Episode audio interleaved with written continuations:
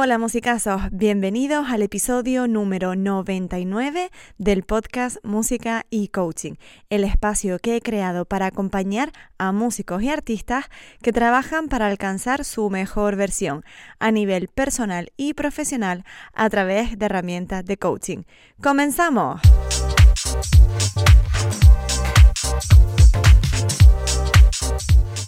Antes que nada, y para quien no me conozca, me presento. Yo soy Laura Ortiz. Soy graduada superior en interpretación de piano, coach, certificada especializada en músicos y artistas y experta en inteligencia emocional. Mi propósito es ayudar a músicos y artistas a encontrar el balance en sus vidas personales y que esto les permita mejorar su práctica instrumental, alcanzar sus objetivos y además sentirse bien en el proceso, reforzando su autoestima y autoconfianza. Hola musicazo, hola musicasa, ¿cómo estás? ¿Qué tal va ese mes de julio? Espero que muy muy bien. Yo, bueno, ya ves, de vuelta de las vacaciones, me he encargado de descansar de forma plenamente consciente, dejando de lado pues redes, móvil, ordenador, mails. La verdad que he estado muy alejada de todo esto y oye, qué bien dicho está eso de que cuando uno desconecta de esta forma, mm, todo el cerebro se resetea y luego vuelve al trabajo con más ganas y es mucho más productivo. Em, a mí por lo menos me ha funcionado y sin duda he comprobado que las pausas conscientes muchas veces son la clave para ayudar al cerebro a que se recupere antes de continuar con las tareas, ¿no? De verdad que lo he notado un montón y la vuelta al trabajo esta semana ha sido, bueno, pues maravillosa. Es verdad que ahora me queda por delante otro mes y medio de hacer sesiones, de llevar a cabo procesos durante lo que queda de julio y agosto, por lo que si quieres realizar una sesión de valoración o si quieres comenzar un proceso, puedes encontrar el enlace para agendarlo en la cajita de descripción.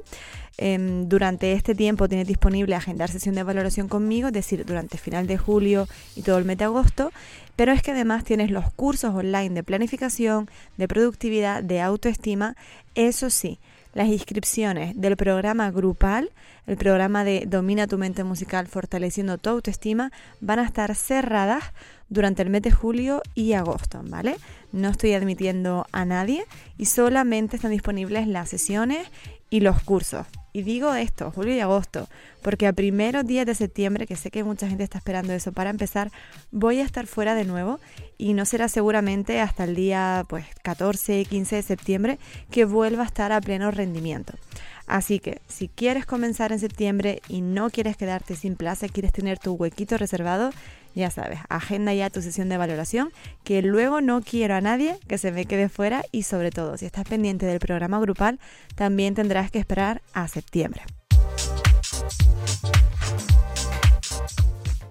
Y dicho todo esto, ahora sí les cuento el motivo de que yo esté por aquí grabando este episodio y tenga este título de los beta bloqueantes. No es casualidad que lo esté haciendo sobre este tema. Em, es un tema que es recurrente a veces en las sesiones, sobre todo las preguntas acerca de esto. Y gracias a uno de mis musicazos, bueno, pues tiene razón y sentido el episodio de hoy. Él me preguntó en un email y haciendo la reflexión esta del posesión que siempre yo les envío, salió este tema y me preguntó lo siguiente. De hecho, he rescatado el email para que ustedes también vean cuál fue su consulta y así ponerles a todos en contexto. Él me escribía esto. Te cuento, Laura. El recital lo hacía también un compañero el mismo día que yo. Él quería tomarse un metabloqueante, no recuerdo cómo se llama, pero no es sumial, en el recital y por eso quiso probarlo en el ensayo general. Es verdad que en el ensayo estuvo muy tranquilo, según dice, y lo disfrutó mucho. Yo, que estuve allí, la verdad que lo escuché y lo hizo muy bien. En el recital se tomó su pastilla y me dijo que aún así estaba muy nervioso y tenía la boca seca. Yo le dije que eso podía pasar. Un beta bloqueante te controla o bloquea la segregación de adrenalina y disminuye la presión sanguínea, pero el cerebro sigue sintiendo esa situación de peligro al ver el público. Entonces, al ponerte nervioso, quizás te has puesto más nervioso aún por darte cuenta de que incluso tomando la pastilla sigues nervioso y entras en pánico por el choque contra la realidad. Y esto lo escuché por primera vez de otro amigo mío que hizo una prueba tomándose una pastilla y me dijo que el corazón no le latía fuerte y la respiración estaba controlada, pero que otros síntomas de nerviosismo estaban ahí. Como a mi compi le había ido también el ensayo general del recital, y honestamente a mí no tanto porque me puse nervioso, pensé en tomarme una pastilla, que por suerte no lo hice para el recital. En los últimos meses me han comentado varias personas que han usado beta bloqueantes en algún momento y parece ser que su uso es más común de lo que yo pensaba. No demonizo para nada esa pastilla y creo que tiene su lugar y su contexto y su función. No sé si me podrías comentar algo al respecto por casos que conozcas o incluso crear un post o podcast sobre el tema. Bueno, pues hasta aquí llegaba el email de este musicazo y como sus deseos son órdenes para mí, de eso va el episodio de hoy. Tengo la inmensa suerte de conocer a Chu Vega, que él es saxofonista y psicólogo de artes escénicas. De hecho, es experto en tratar casos de ansiedad escénica y ayudar a músicos a superarla. Imparte a menudo charlas en conservatorios sobre cómo prepararte ante una audición, en tu estudio diario y también sobre qué hacer en las horas previas a salir a tocar. Su misión es conseguir que los artistas disfruten del escenario, que cada oportunidad que tengas para trabajar con el público sea un momento de disfrute y de empoderamiento personal. Con este bagaje no podía ser de otra manera. En este episodio tenía que estar él para hablarnos del tema de los beta bloqueantes. Además, es una persona muy cercana y te recomiendo desde ya que cojas papel y boli y anotes bien toda la información que va a dar hoy Chus. Y también, si conoces a alguien que le interese este tema, que se pregunte sobre beta bloqueantes o que los consuma, compártele este episodio. ¿Vale? Porque creo que sin duda Chus, bueno, aporta un montón y despeja muchas, muchas dudas que normalmente, bueno, pues no suelen surgir cuando hablamos de este tipo de cosas. Dicho lo cual, te dejo con la entrevista y te recuerdo que si nos estás escuchando desde la plataforma de podcast, también puedes vernos las caritas si te vas a YouTube, que ahí tienes el vídeo con todo. Espero que te sirva, musicazo. Disfruta la entrevista. Chus, lo primero de todo, bienvenido al podcast. Muchísimas, muchísimas gracias de verdad por estar aquí. Bueno, encantada de tenerte es poco, ya sabes que te admiro mucho tu trabajo y también la profesionalidad y la cercanía con la que hablas. Y bueno, pues estoy segurísima de que nos vas a aportar un montón sobre este tema de los beta bloqueantes. Ya sabes que entre los músicos de vez en cuando surge esto y, y bueno, de vez en cuando parece tabú, pero otras veces hablamos como muy sueltos, ¿no? Y no sé yo si tenemos toda la información para hablar de ello en condiciones, así que por eso te doy las gracias por estar aquí. Antes que nada, y, antes de empezar la entrevista, sí me gustaría que nos contaras un poquito de ti y de quién es Chup Vega para que los musicazos te conozcan. Pues, oye, lo, primero, Laura, muchas gracias. Sabes que el cariño es recíproco y la admiración es recíproca. ¿Eh? Admiro muchísimo tu trabajo también. Mil eh, gracias. bueno, la verdad que nos tiramos muchas flores y muy a menudo además. Eh, y, es, y te agradezco muchísimo que me des la oportunidad de, desde tu podcast de, de, hablar de esto. Yo aprovecharé también para, para comentarlo en, los directos de, la comunidad de músicos sin nervios.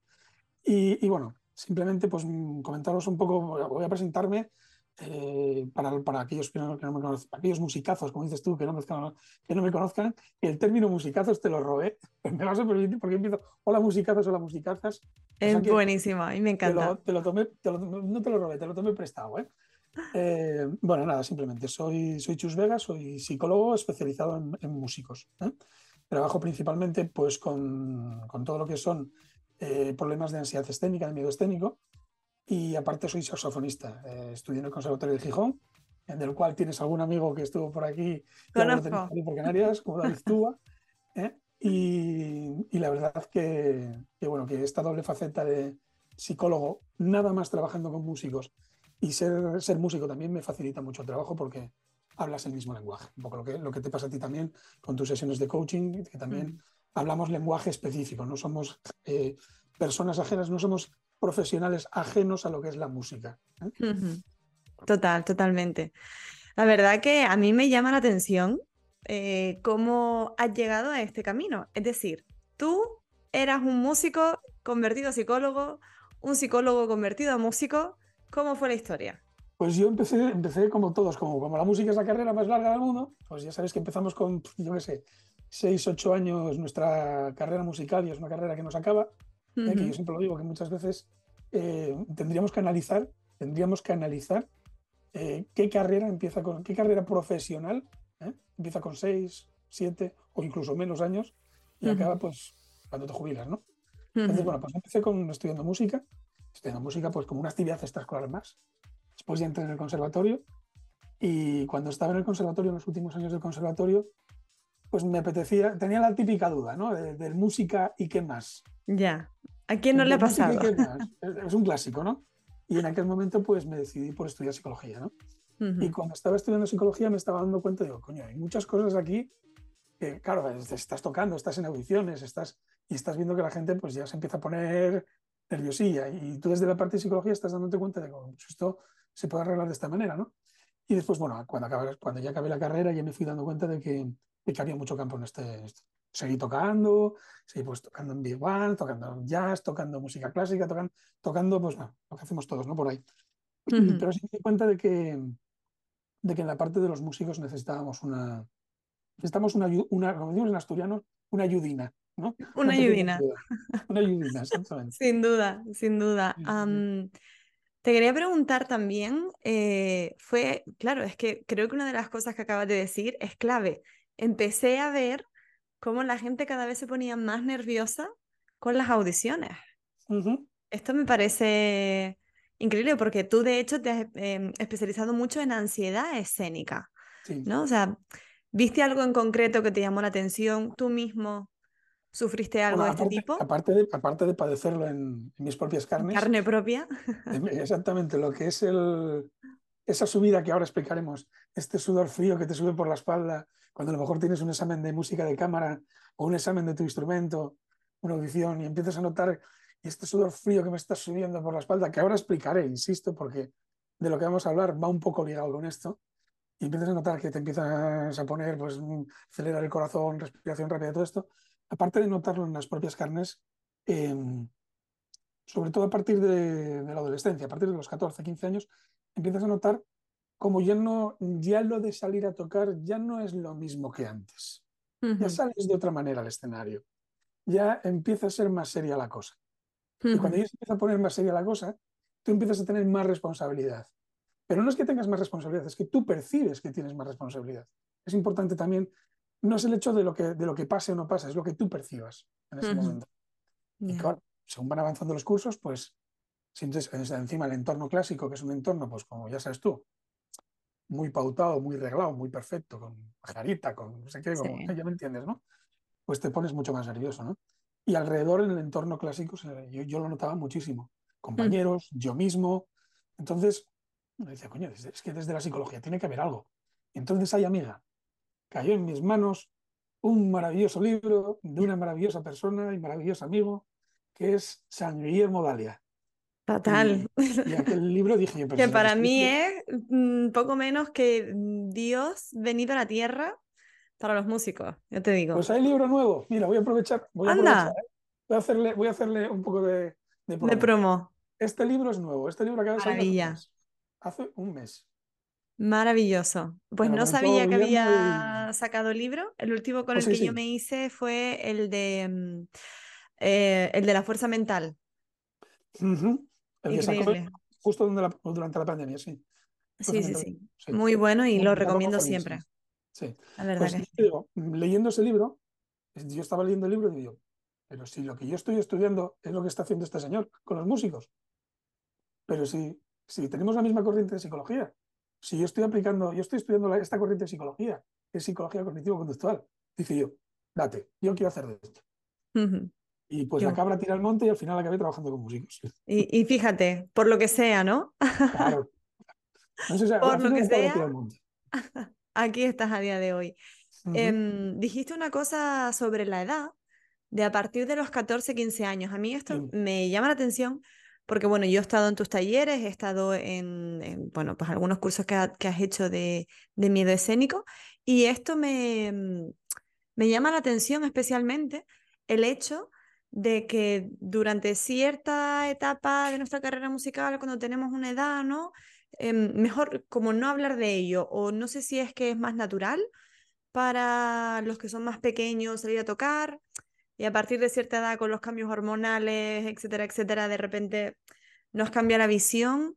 Porque esto sí me ha pasado de gente, bueno, y, yo misma, ¿no? Es decir, en principio no tenía mucho problema tocando, luego de repente es como, uy, mmm, sustito, tengo que seguir a tocar. La cuestión aquí, hay, hay muchos estudios. ¿eh? Ahora, ahora, fíjate, ahora que estoy yo con mi TFM de Psicología de la Música, del máster. Eh, que por cierto, por cierto, animo a todo el mundo, vamos a dejar por aquí la encuesta a que la realice que va a dar muchísima información porque va precisamente de esto, de una investigación acerca del miedo y la ansiedad escénica. De hecho, estoy estudiando precisamente y mira, tengo, estoy un poco ya harto de ver tantos estudios de músicos clásicos, porque la ansiedad escénica parece que nada más estudian los músicos clásicos. Y lo que estoy haciendo ahora mismo es qué pasa con el flamenco, qué pasa con el jazz, qué pasa con el pop rock, qué pasa con los otros estilos de música. ¿Es que no se ponen nerviosos estos o qué? Vale, venga. Spoiler, eh, spoiler hecho y ya, oye, publicidad hecha, muchas gracias. Eh, como te estaba comentando, pues cuando estás analizando estudios de, distintos, de distintas, pues, eh, sobre todo extranjeros, hay mucho en Australia, mucho en Estados Unidos, mucho en Inglaterra, eh, te das cuenta de que mm, empiezan con la edad, ¿no? Empiezan a partir de eso, 12, 13, 14, empiezan a partir de esa edad. Porque antes, realmente, salvo casos muy concretos, que a lo mejor hay un factor, uno de los factores que se estudia en las edades técnicas es la herencia, la, herencia, ya no solo herencia genética, sino herencia del entorno, del entorno familiar, que pueden transmitir no tanto una ansiedad específica eh, o ansiedad escénica específica, sino sobre todo un factor, un rasgo de personalidad que vaya asociado con la, con la ansiedad, ¿no? Ansiedad rasgo que llamamos, ¿no? Entonces, quitando en esos casos en los que ves, pues a lo mejor un niño de 8 o 9 años o una niña de 8 o 9 años, que ya notas algo que dices tú, uff, aquí tal, lo normal es que suele empezar pues en, torno a los 12 años. De hecho, mis talleres yo no empiezo, no, no admito a niños de menos de 12 años. ¿eh? Entonces, de 12 años para arriba. Y tiene mucho que ver con la adolescencia. Con, ya no solo lo que decías tú de los cambios hormonales, que van asociados a cambios sociales alrededor. Necesitas más necesidad de aprobación, estás más pendiente de la valoración del grupo. Eh, tú te cuenta que la, ansiedad escénica es una fobia social, con lo cual estás pendiente de todo el grupo que tienes alrededor que te está que te está analizando. Y ahí es mm. donde empezamos a ver, ahí si salgo a tocar y lo hago mal se van a reír de mí, no sé qué, etc. Y ahí es donde empieza a manifestarse con más fuerza. ¿Qué significa? ¿Que antes no la haya? No, sí, antes sí la hay, pero no con una fuerza, con una repercusión social tan fuerte, ¿vale? Ya, ok. Es eso, lo que te decía, es e, ese momento, ¿no? Ese paso quizás de, bueno, de una etapa a otra, las etapas de Piaget, aquí nos vamos a poner a hablar, pero sí, bueno, el, salto de etapa al final influye y es ese momento, creo yo, en el que ya se empiezan a escuchar cositas. Yo también me pongo nervioso, a mí también me pasa, que ya tus profesores, oye, pues tómate una infusión, empezamos con las infusiones, ¿no? Tómate una tila, unas flores de Bach, y ya de ahí como que se va escalando, y de repente aparece, creo que el beta bloqueante más famoso en el mundo de la música, el sumial. O por lo menos yo la primera vez que lo escuché, no tengo ni idea de qué es esto, no sé a qué se refieren, pero sí, sí, sí, te tomas el sumial y tal y, y se te quitan todos los nervios, ¿no? Entonces, para empezar y ponernos en contexto, para alguien que nunca haya escuchado qué es el sumial, o mejor dicho, que es un beta bloqueante, ¿cómo lo podríamos definir? Voy a empezar siendo como muy, muy killer con esto. ¿eh? Un beta bloqueante, hay varios tipos de beta bloqueantes. El beta bloqueante es un medicamento, ¿vale? Vamos a empezar por ahí. Medicamento, es decir, te lo tiene que prescribir un médico. Tiene que estar asesorado por un médico para tomarlo. Si tú lo tomas y no sabes qué es lo que hace, es bajo tu propia responsabilidad. Pero es un medicamento, ¿vale? Ya está, ya está, ¿no? Está claro. Ah. Bien, básicamente un, beta bloqueante, hay varios tipos de beta bloqueante. El Sumial en concreto, yo fíjate que en los talleres no digo, no digo Sumial, que es la marca comercial, digo propanolol. y después ya cada uno que vaya a buscar el propanolol por donde quiera, ¿no? Pero, pero bueno, que te quiero decir que mm, es un beta bloqueante de muchos. Hay, hay una serie de beta bloqueantes que, que, mm, mira, por ejemplo, está el propanolol, el atenolol, el metapropolol, el bioprolol, hay unos cuantos de ellos. ¿Qué pasa? Que los músicos nos quedamos con el sumial y nos olvidamos del ternomín, del velox, del opresor, del concord, de, etcétera, muchísimos de ellos. ¿Por qué? Porque se nos puso, lo pusimos de moda, el sumial. A un músico le fue bien Y corrió la voz, y ya sabes que los músicos, pues enseguida corremos la voz de todo. ¿Vale? Bien, a alguien le fue bien y ya para qué fue aquello, ¿no? Eh, ah, no, no, fue, fue la marca se hizo de oro con nosotros. Puso de moda, puso de moda. Esto es como, pues, imagínate cualquier marca, no vamos a hacer publicidad de nada, como la Coca, como la Coca Pepsi, ¿vale? Exactamente. Bueno, pues entonces, sabiendo ya que es un medicamento que se llama betabloqueantes, que hay varios tipos de betabloqueante, que hay varias marcas comerciales, voy a explicar un poco cómo funciona un betabloqueante. Pero claro, uff, esto no sé si en el podcast no sé si voy a ser capaz de transmitirlo. Os voy a explicar eh, mecanismos de neurofarmacología. Pero voy a hacerlo muy básico. Imagínate, a ver cómo lo puedo hacer, a ver cómo lo puedo explicar para que quede bastante claro. Imagínate que tú tienes dos neuronas y esas dos neuronas tú sabes que todos los movimientos, toda la coordinación, todo nuestro cuerpo, nuestros pensamientos, pues se, basan en la comunicación entre neuronas, ¿vale? Entonces tú tienes neuronas repartidas por todo tu cuerpo. Entonces, ¿qué pasa cuando estamos en una situación de estrés, ansiedad o demás? Vale, nosotros tenemos nuestro sistema nervioso dividido en dos partes. Sistema simpático, majete, y sistema parasimpático. Bien, ¿qué hace el sistema parasimpático? Cuando estamos en una situación de esas, activa, activa recursos ¿eh? para ser capaz de responder. Yo estoy cruzando una calle y si viene un coche y me va a atropellar, me tiene que dar un golpe de adrenalina, que hablaremos de lo que es. ¿Para qué? Para que yo salga disparo. Bien. Más o menos tenéis la idea, ¿no? Sistema simpático activa, sistema parasimpático desactiva. Venga. Entonces, vamos a pensar en dos neuronas que tenemos. Tenemos dos neuronas y estamos en una situación como para salir al escenario. Y yo me pongo, me pongo nervioso. Entonces, eh, porque estoy pensando en que voy a salir al escenario. Voy a salir al escenario, eh, va a estar todo el mundo mirándome, eh, no sé qué, qué El tribunal, el profesor. Exactamente, va a estar mi profesor analizando. Yo pienso que va a estar analizando, porque son pensamientos, todo esto. Esto es muy importante. Yo pienso que. Yo pienso que. Yo interpreto esa, esa realidad de esta forma concreta. Bien, me voy a quedar con las dos neuronas que estamos hablando. Tengo una neurona, tengo otra neurona. Y la primera neurona está diciendo, uy, tengo que comunicar al resto del cuerpo que, se ponga en una, en una situación de lucha o escape, importante esto, para, hacer frente a esta situación estresante. ¿Cómo lo hago? Utilizando un mensajero. Ese mensajero se llama neurotransmisor y es en este caso la adrenalina. Pero claro, yo estoy en una, imagínate que estoy en, una neurona del cerebro y tengo que activar que el corazón vaya más rápido. Entonces, hay determinadas neuronas que están repartidas por distintas partes del cuerpo. Pues imagínate, neuronas en el corazón, en los pulmones, en el hígado. Entonces, yo tengo que mandar un mensaje desde el cerebro, que es el que piensa, la parte cognitiva, hasta el corazón para que ponte las pilas. Que, hay que salir de esta. Que tienes que bombear sangre más rápido porque tengo necesito más sangre en el músculo para, afrontar esto. Bien. Entonces, ¿qué hago en esa situación? Pues, hay ese neurotransmisor que se llama eh, adrenalina, que lo que hace es, va corriendo y manda, la, manda ese neurotransmisor, pasa rápidamente al corazón y el corazón se pone a bombear más sangre. Bien. Ese neurotransmisor, cuando llega a la neurona que está en el corazón, es como una llave. Imagínate que es una llave y llega una, una neurona en el corazón y esa llave encaja perfectamente en la cerradura. Y abre y, dice, bueno, ahora que ya abrí, venga, actívate y, ponte a latir más fuerte para que haya más sangre. No sé si me voy explicando. tú sí, que es complicado lo que estoy explicando, me lo dices. Me lo dices para, que la gente lo entienda, porque a lo mejor estoy aquí tosquisito. Está quedando súper claro porque estás explicando paso a paso. Bien. Entonces, ¿qué pasa cuando yo tomo un beta bloqueante. Vale. Cuando yo tomo un beta bloqueante, insisto que es un medicamento, no sé si lo voy a decir suficientes veces, ¿eh? Eh, lo que estoy haciendo es metiendo una sustancia química en mi cuerpo que lo que va a hacer va a, va a llegar a esa neurona del corazón y va a meterse en la cerradura que tenía que ocupar la adrenalina. Entonces, cuando llega una señal, yo me tomo el beta bloqueante, me, me tomo ese sumial me lo tomo pues media hora antes de salir, una hora antes de salir al escenario. ¿Vale? Entonces, cuando yo vaya a salir al escenario, mi cerebro da la orden de, oye, actívate, tío, que esto es una situación muy estresante. Y manda la, la adrenalina al corazón, a la neurona del corazón. Ay, amigo, pero la cerradura que tenía que abrir el neurotransmisor adrenalina, esa llave ya está ocupada por otra llave.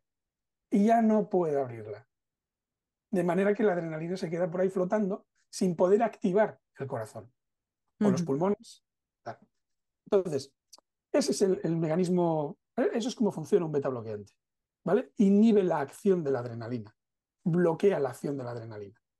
Es un, es un beta bloqueante noradrenérgico que llamamos. Pero bueno, no quiero meter muchas palabras. ya iba a ser demasiado, ¿no?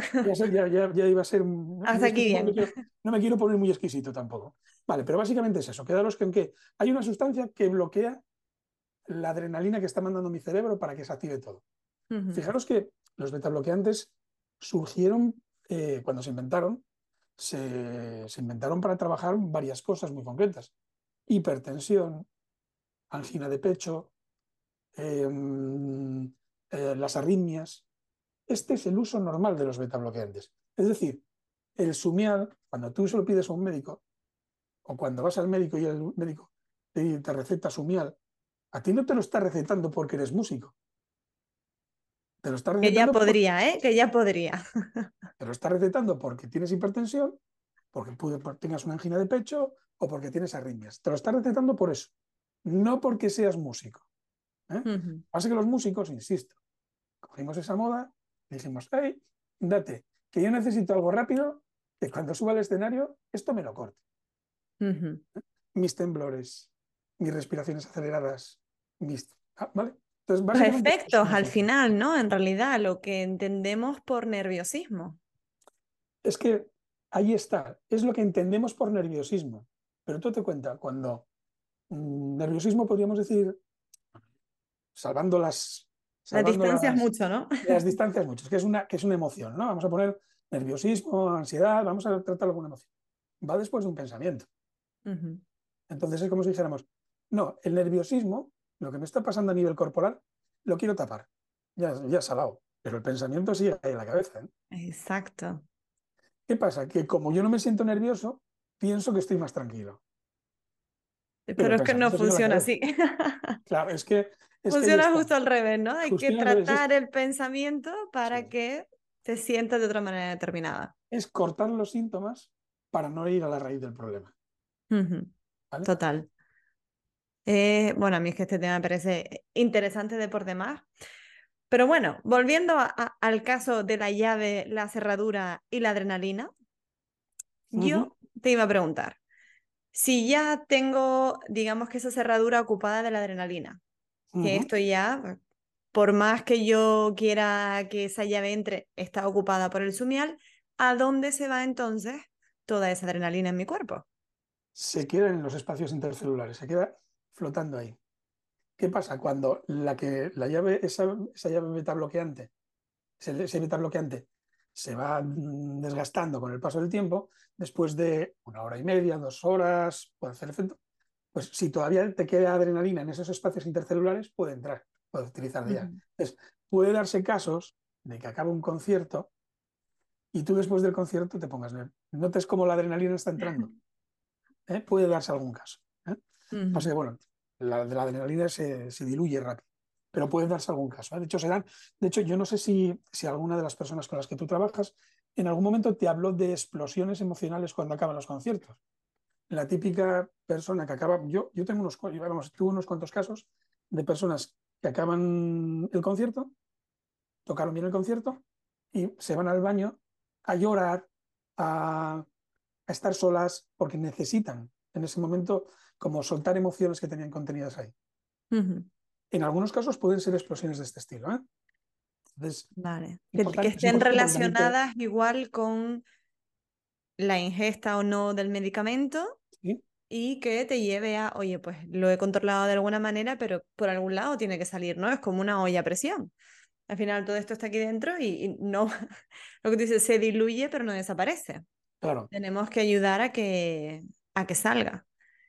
¿Cómo crees que esto nos afecta? ¿Cómo crees que...? Porque claro, estamos hablando de que es un medicamento que nos lo tienen que recetar, pero yo sinceramente poquitos casos conozco, por no decir ninguno, no voy a decir ninguno porque no me quiero pasar ni me quiero colar, pero yo no conozco a nadie a día de hoy que alguien le haya recetado, que un médico eh, le haya recetado un sumial de los gente que más o menos conozco. Bueno, sí, conozco un caso, un chico que trabajaba conmigo, em, pero su caso era muy concreto. Era un caso muy, muy, muy concreto, muy específico. Y le sucedía también, eh, bueno, pues lo que tú acabas de decir, no son arritmias, entonces es algo que no es solo con el instrumento, sino que tiene que ver con su vida y sus patologías. Eh, va por otro lado. Pero gente sin patologías, mm, músicos, que un médico te haga una receta de sumial, no lo, no lo he visto, ¿eh? Yo, yo creo que hay tres grandes misterios de la humanidad. El primero es la Santísima Trinidad, el segundo es el Área 51 y el tercero es cómo los músicos consiguen el sumial. Y él lo receta. Sin receta, exactamente. No lo sé cómo lo hacen, ¿eh? pero, yo, pero, pero el sumial está. El sumial está. Existe y la gente lo consigue. ¿eh? Em, a mí me llama mucho la atención la fe, la fe que ponen los músicos en el sumial. Mira, no sé, si, no sé si era Guillermo o era Fermín, un día estábamos comiendo Guillermo Dalia o Fermín Alduz, los que decías del libro este, ¿cómo se pone el músico?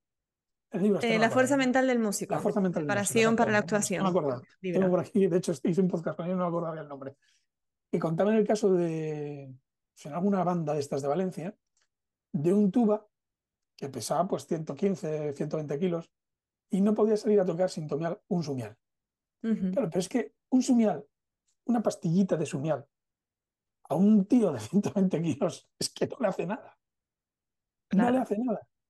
Porque fisiológicamente, la posología del, sumial, para esa persona, es que no, no, el principio activo no le va, no, no, no puede. No puede con 120 kilos. Entonces, ¿qué pasa? Que hay un factor también muy psicológico, muy de dependencia psicológica en el sumial. Y ahí es donde a mí el tema del sumial yo no lo demonizo, ¿eh? no, por supuesto, si alguien necesita tomarlo bajo prescripción médica, perfecto, perfecto. Y, si eres músico y crees que tu problema de miedo escénico o tu problema de nervios lo puedes solucionar de esa manera, vete al médico y que te lo recete, pero explicándoselo para qué es, no contando milongas extrañas. Pero también te digo que después, una vez que el músico ya toma el sumial de una forma un poco recurrente, y os podéis quedar alucinados de la cantidad de orquestas sinfónicas y de músicos profesionales que tienen su pastillita de sumial por ahí guardada. ¿eh? Total. Em, empieza a ser un, amuleto. Un amuleto porque, como con todos los medicamentos, más y menos lo que, los que trabajan con neurofarmacología, los neurofármacos, tienen una cosa que se llama habituación y tolerancia. Las dos cosas. Entonces, si tú nada más te tomas una pastilla de sumial durante toda tu vida y cada vez que tienes un concierto importante tomas una pastilla somial, al final, si lo haces con cierta recurrencia, estoy hablando de músicos profesionales que tocan tres, cuatro días a semana, eso no te va a hacer nada, ya estás habituado a ello, ya tienes tolerancia. Claro. Entonces, si no subes la dosis, no vas a estar. Aparte del efecto amuleto. El efecto amuleto de, de, no, me tomo el ritual, me tomo el, el sumial como un, como un ritual, ¿no? Exacto, como parte de la preparación para salir al escenario, igual que pongo la camisa, igual, que caliento musculatura, igual que bebo un poco de agua, ¡pum! Me tomo sumiar. Entonces, estaba ya ahora pensando que una de las formas en las que nos puede influir a nivel psicológico es creando dependencia. No, no, total, total. Es que esto que te está hablando de tolerancia, habituación, es, por la, es, por la, dependencia, tanto psicológica como fisiológica. Por las dos, por las dos, ¿eh? Sí, estaba hablando de la psicológica precisamente por esto, porque ya lo instauras como un protocolo, como una rutina, como un hábito. Y si no, y si no, y además, si no salgo a, si no salgo con el sueño tomado, me va a salir mal el concierto. O sea, ese es el mecanismo automático. esa creencia, ¿no? Ahí que te lleva. Sí, sí. Y, y, aparte es que, eh, vamos a ver, tu cuerpo es muy variable y un día el sumial te puede hacer un efecto más fuerte y a lo mejor ese día comiste, pues como viniste aquí a Asturias, te encontraste conmigo y comiste una fabada y el sumial no te entera, no, no, no, porque no funciona.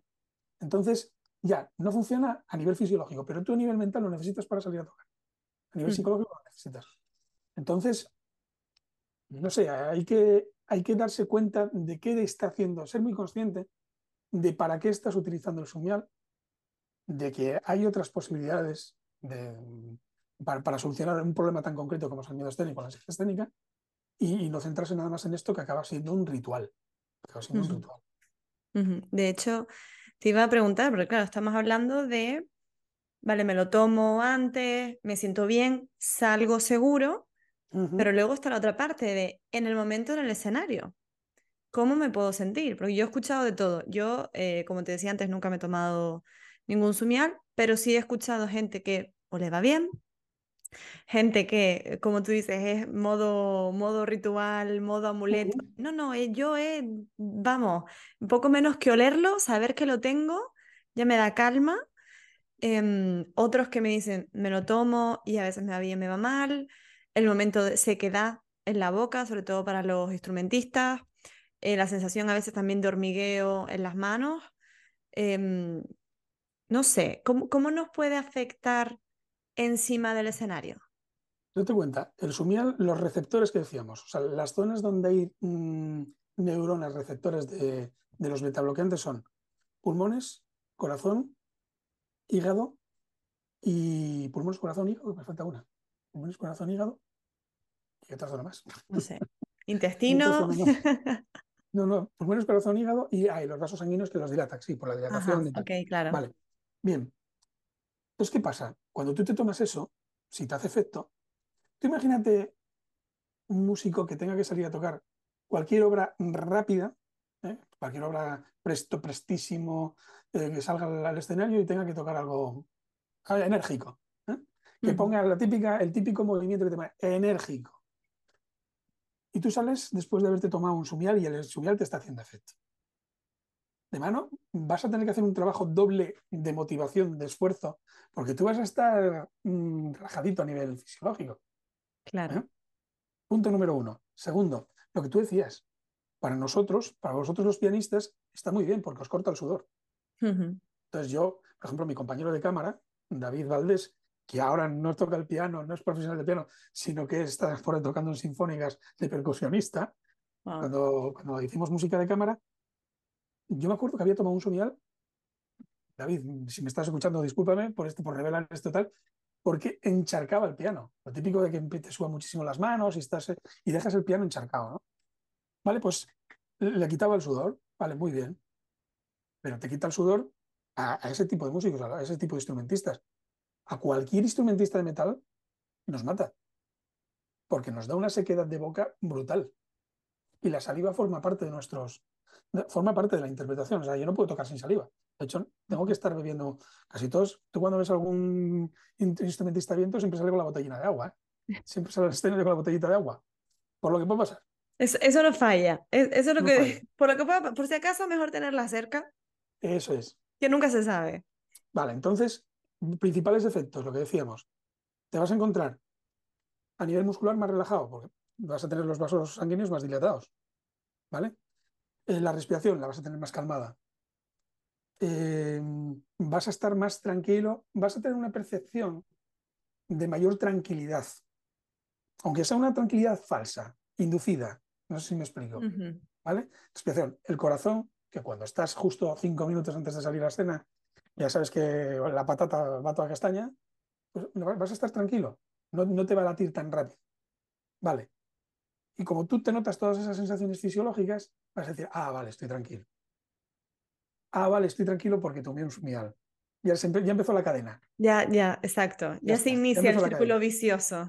Pero a los que estéis escuchando este podcast, ¿y si sales al escenario y a pesar de haberte tomado un sumial, no te hace el efecto suficiente?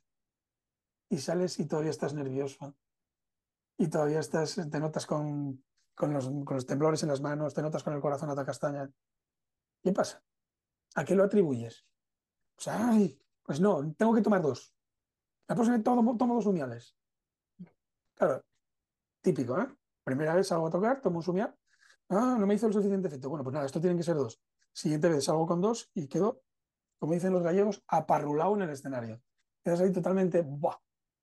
Parado, de, esto, que no. Eh, tenemos que recordar que tocar, sea el instrumento que sea, o cualquier, mejor dicho, disciplina de artes escénicas, requiere de una activación muscular también en el escenario. O sea, yo soy incapaz de tocar sin mis piernas, aunque yo sea pianista, si mis piernas no están activas, porque son un punto de apoyo.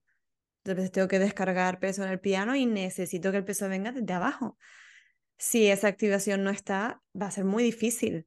para mi interpretación y sobre todo, a mí una cosa que me, que me ronda la cabeza y que te quería preguntar es precisamente eso, ¿no? O sea, si yo siempre he estudiado con una serie de sensaciones, que sé dónde están mis puntos de apoyo, que sé em, cómo se siente mi espalda o mi homoplato o mi codo, mi muñeca, mis dedos en las teclas, tiene que ser muy diferente el hecho de estar tocando y decir, uy, no tengo estas sensaciones, yo no sé si me pondría más nerviosa.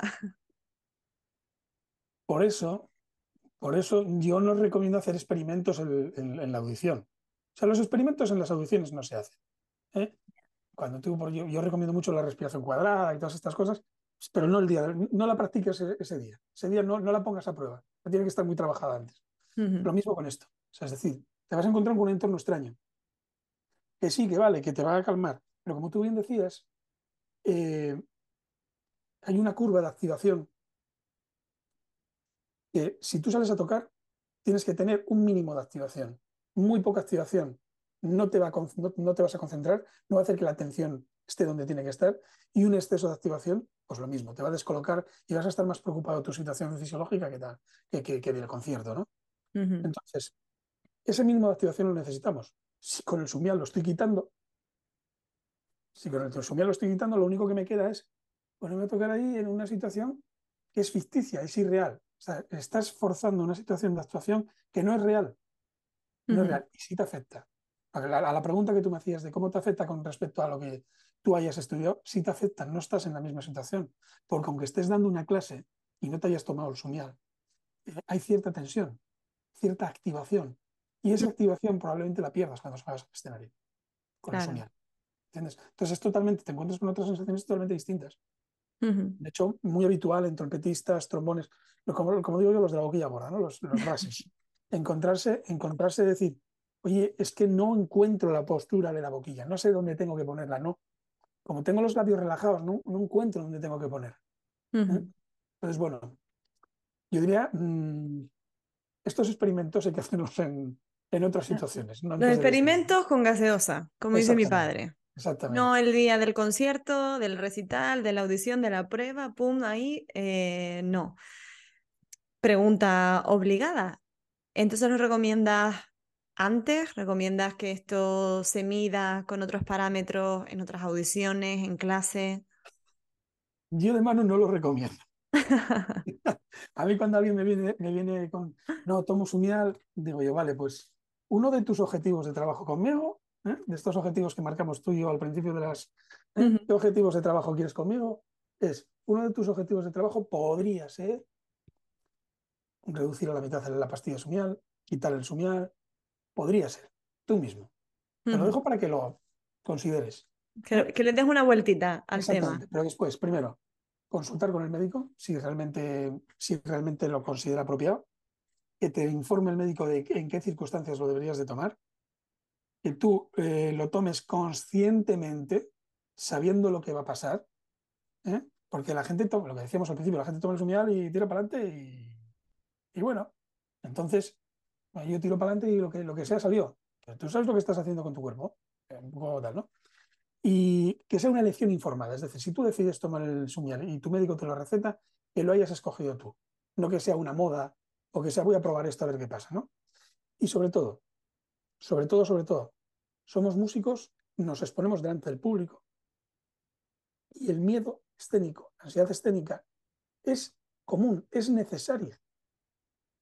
Es necesaria. A, un determinado nivel es que es necesario pasar por esa situación. Y es necesario pasar por esa situación con capacidades de afrontación, es decir, con que tú puedas eh, ser capaz, sin elementos externos, de afrontarla. Entonces, Tomarlo o no tomarlo es una decisión tuya, que sea una decisión, eh, una decisión, una elección tuya, que sea una elección valorada con un médico. Segundo, que sepas lo que estás haciendo. Y tercero, que la ansiedad escénica o el miedo escénico, hasta cierto nivel tienes que comprenderlo, en algún momento sufrir un poco para entenderlo y darte cuenta de que eso va a existir y que por mucho sumial que tomes, vas a necesitar cada vez más para superarlo.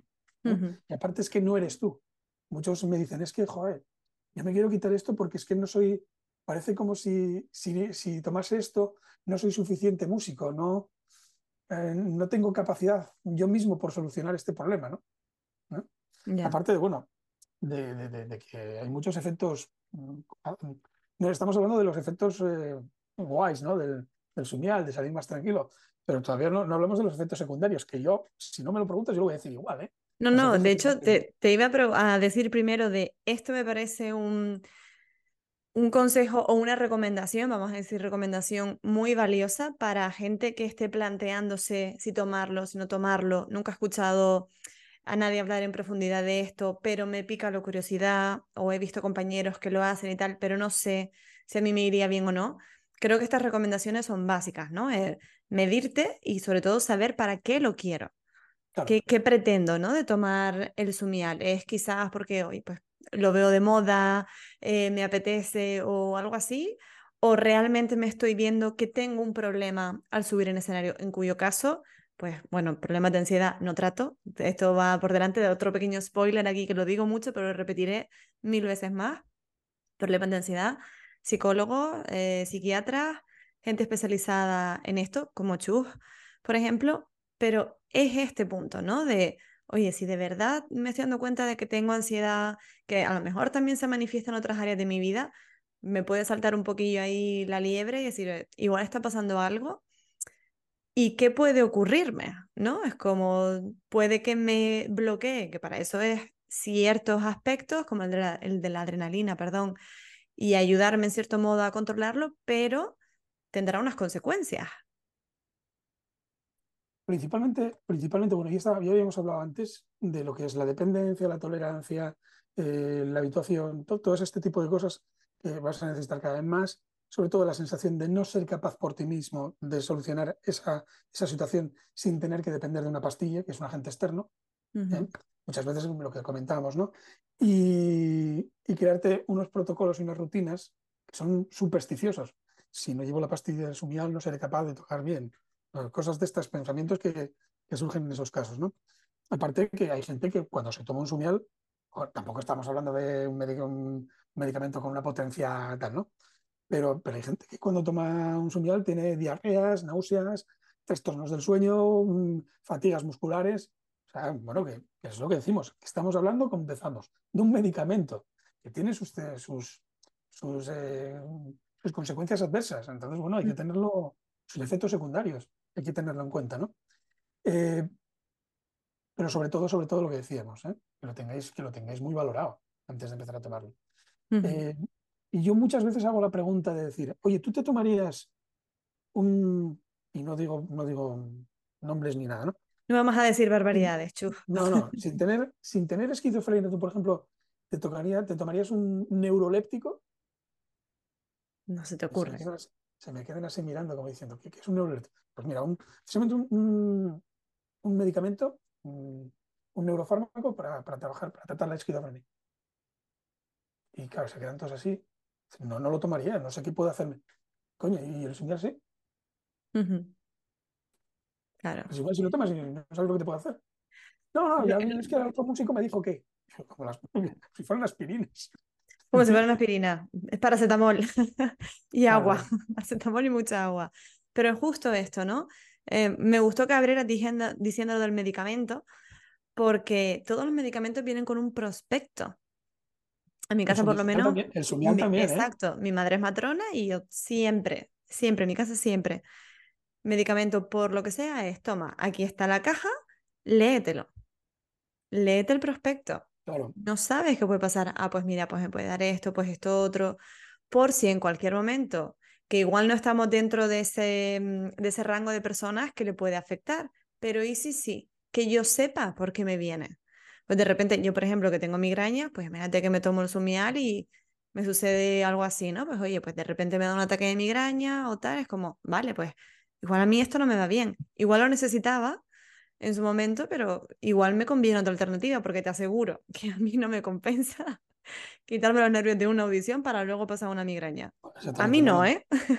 a mí no, Yo creo que hay muy pocas gente a las que una migraña, y otro digo porque mi, pareja también la sufre con cierta frecuencia, mm, y yo alguna vez tuve alguna y no son... No, yo creo que no se justifican bajo ninguna circunstancia. Total, totalmente. Por eso te digo, ¿no? Esto de hacernos conscientes, porque Se habla poco de que es un medicamento que tiene un campo de actuación, pero también tiene unos efectos adversos y tenemos que ser conscientes de ellos. Así que para todo el mundo que se lo quiera plantear o que lo tome con asiduidad, que también se pregunte, estoy en un momento de dependencia del medicamento, no puedo salir de ahí y en consecuencia ahí me toca hacerte otra pregunta, ¿qué alternativas hay a los beta bloqueantes? Porque claro, hemos puesto aquí un panorama de, oye, igual no es demasiado sano y tenemos que saber por qué lo hacemos, pero si no tomo esto, ¿qué opciones tengo para tratar esa ansiedad en el momento de salir? Yo, yo, yo diría, eh, cuando estamos hablando de opciones, lo primero le preguntaría a la persona, decir, oye, ¿por qué tomaste, por qué empezaste a tomar un beta bloqueante? Y cuando empiezas a preguntar a una persona por qué toma un beta bloqueante, pues hay miles de cosas. Mira, estaba en un momento fastidiado, delicado, quería, quería tomar el atajo, y como quería tomar el atajo, pues mira, lo hice con el beta. Claro, lo que decíamos al principio, el beta bloqueante ataca los síntomas, pero no ataca las causas. Entonces, ¿qué alternativas hay? Yo soy psicólogo, tengo que tirar un poco para mi, para mi campo. ¿eh? Si fuera psiquiatra, a lo mejor tendría más duda. ¿eh? Estaría aquí navegando en tierra de nadie, ¿no? Pero siendo psicólogo, mm, y además es que está, está verificado. O sea, en, nuestro caso hay muchísimos estudios que dicen que la terapia cognitivo-conductual ayuda muchísimo en, los casos de ansiedad escénica. Tiene un ochenta y tantos por ciento de, de, efectividad. Pero es que en esos mismos estudios que, hay, ahí se comparó eh, lo que es trabajar ansiedad escénica en esos efectos de salir al escenario con terapia cognitivo-conductual y únicamente con el uso de beta bloqueantes. Y era superior el uso de el, efecto de la, de la, terapia. Pero es que es más, hay un tercer estudio en el cual se analiza la terapia solo con terapia más beta bloqueante. Pues tiene más efecto la terapia que la terapia más beta bloqueante. Fíjate, fíjate la importancia que es toda la parte de terapia. Es decir, aprender a respirar, entender por qué me está pasando lo que me está pasando, aprender técnicas de relajación para aplicar cuando estoy a punto de salir a escena, eh, comprender un poco cómo son los pasos que voy a tomar cuando voy a salir. O sea, todo esto que trabajamos en, las sesiones específicas de miedo escénico, de ansiedad escénica, todo esto a nivel terapia, trabajas no solo los síntomas, sino trabajas también las causas. Y cambiando un poco la manera en que tú entiendes cómo sales al escenario, ya no te hace falta solucionar los, eh, los síntomas nada más, sino que ya estás diciendo, claro, me estoy poniendo nervioso por esto, por esto, por esto. Mira, esta creencia, mira, ahora estoy generalizando, ahora estoy no sé qué, estoy haciendo esto. te entiendes, en una palabra, antes de salir a escena. Claro, yo no te voy a decir que los síntomas fisiológicos se te vayan a quitar de golpe. Lo que te voy a decir es que vas a entender por qué tienes esos síntomas fisiológicos y con una serie de técnicas que no tienen efectos secundarios, vas a salir al escenario más relajado que si no tuvieras, eh, que si no, hubieras hecho todo este tipo de trabajo o si simplemente tuvieras tomado un beta bloqueante que te hubiera llevado por el camino corto para solucionar síntomas. ¿Mm? Claro, y aquí es importante destacar algo que dijimos antes, que todo se origina en el pensamiento. Tenemos un montón de estímulos y a raíz de cómo pienses vas a acabar actuando. Eh, pensamiento, sentimiento, emoción, pum, actuación en consecuencia. Entonces, no se trata de, es que me ha encantado la frase de que el betabloqueante ataca los síntomas, pero no las causas. Si yo no entiendo la razón por la que me está pasando esto, que pueden haber miles, no voy a ser capaz de poner, digamos, como la cura en el escalón que corresponde. Voy a tratar de atajarlo por otro lado, pero va a seguir saliéndose el agua de la grieta. Aunque le ponga una tirita o aunque ponga, estoy poniendo un cubo debajo, realmente, para que no se moje el suelo. Pero el agua sigue saliendo de la grieta y en un rato tendré que cambiar el cubo, poner otro, porque el agua sigue saliendo. ¿no? Hay que eh, ponerla justo en ese momento, digamos, idóneo. O sea que, bueno, Chu, muchísimas gracias. Me ha encantado. Eh, estoy segurísima de que a los musicazos también, a los tuyos y a los míos, les ha encantado. Em, porque, bueno, me parece que lo has explicado de una manera muy cercana. Te quería hacer una última pregunta antes de que te relajes ya del todo y la adrenalina ya la, suelta. la, que, ya, la que ya quedó mal, ¿no? Esta no, no, no, esta... no sé qué responderte, ¿no? Esta es una pregunta que, que, quiero hacer de ahora en adelante a la gente que venga al podcast y tú la vas a inaugurar. Ah, mira, estrenamos, vale, muy bien. Vale, va a ser estreno mundial, va a ser esto. te quería pedir que te imagines que hoy, por la razón que sea, es el último día que tú puedes compartir contenido en redes acerca de esto que te apasiona, que es la psicología para músicos, ¿no? Entonces, no puedes compartir más contenido de este tipo, no puedes hacer más sesiones de psicología para músicos y tienes poco menos que eliminar todo lo que has ido almacenando hasta ahora de, pues, y que no quede ningún vestigio. Pero puedes dejar un consejo para músicos que se guardará en una vitrina junto a otros consejos y que los músicos sí podrán ir a revisar.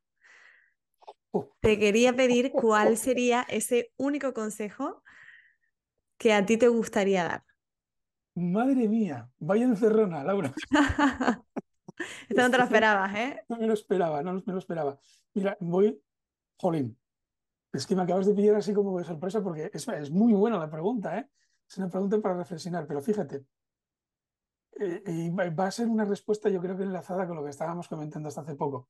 Y para esto voy a sacar, la gente del podcast igual no lo ve, pero como lo vas a describir tú, mira, voy a sacar una herramienta que utilizo yo en, mis sesiones cuando estoy trabajando con pensamientos.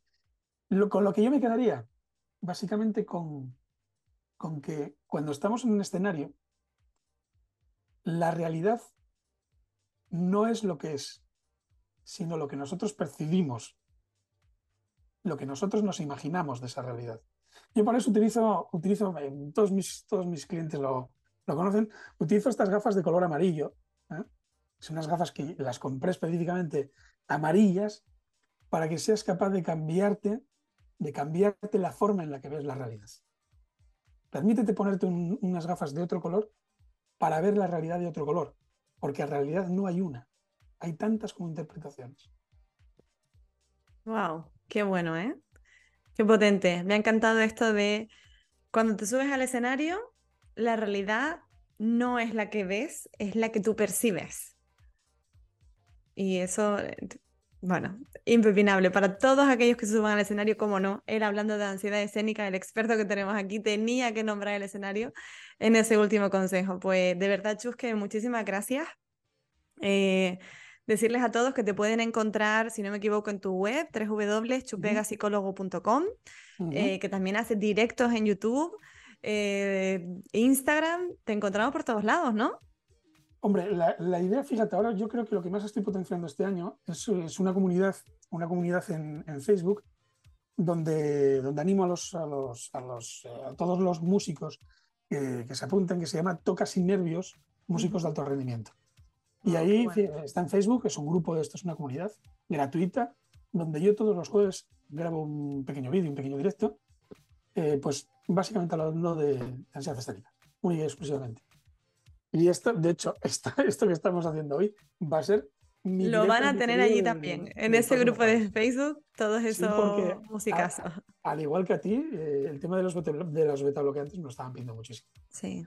O sea, que eh, aprovechamos, aprovecho nuestra entrevista. Es un tema muy interesante. Yo cuando me lo propuso este musicazo, yo estoy diciendo, pero ¿cómo he tardado yo tanto en darme cuenta de que esto es un tema? Claro, claro. De que esto no, no lo hemos hablado. Yo, vamos, no he escuchado todavía nada al respecto. Blogs y tal, pues es posible que haya leído, pero en específico un podcast hablando del asunto, no, ni siquiera tengo yo un post en Instagram, ni he hecho un directo sobre ello, nada. Entonces fue como, definitivamente sí, hay que hacerlo. Y por supuesto, tenía que ser contigo que nos lo has explicado maravillosamente bien. Así que, Chu. Lo, lo hemos intentado, no era, no era fácil, ¿eh? No era fácil, exactamente. No era fácil. ¿Cómo funcionan los neurotransmisores? Así en frío cuesta un poco. Pero de verdad que muchísimas gracias. Gracias también por tu valioso consejo.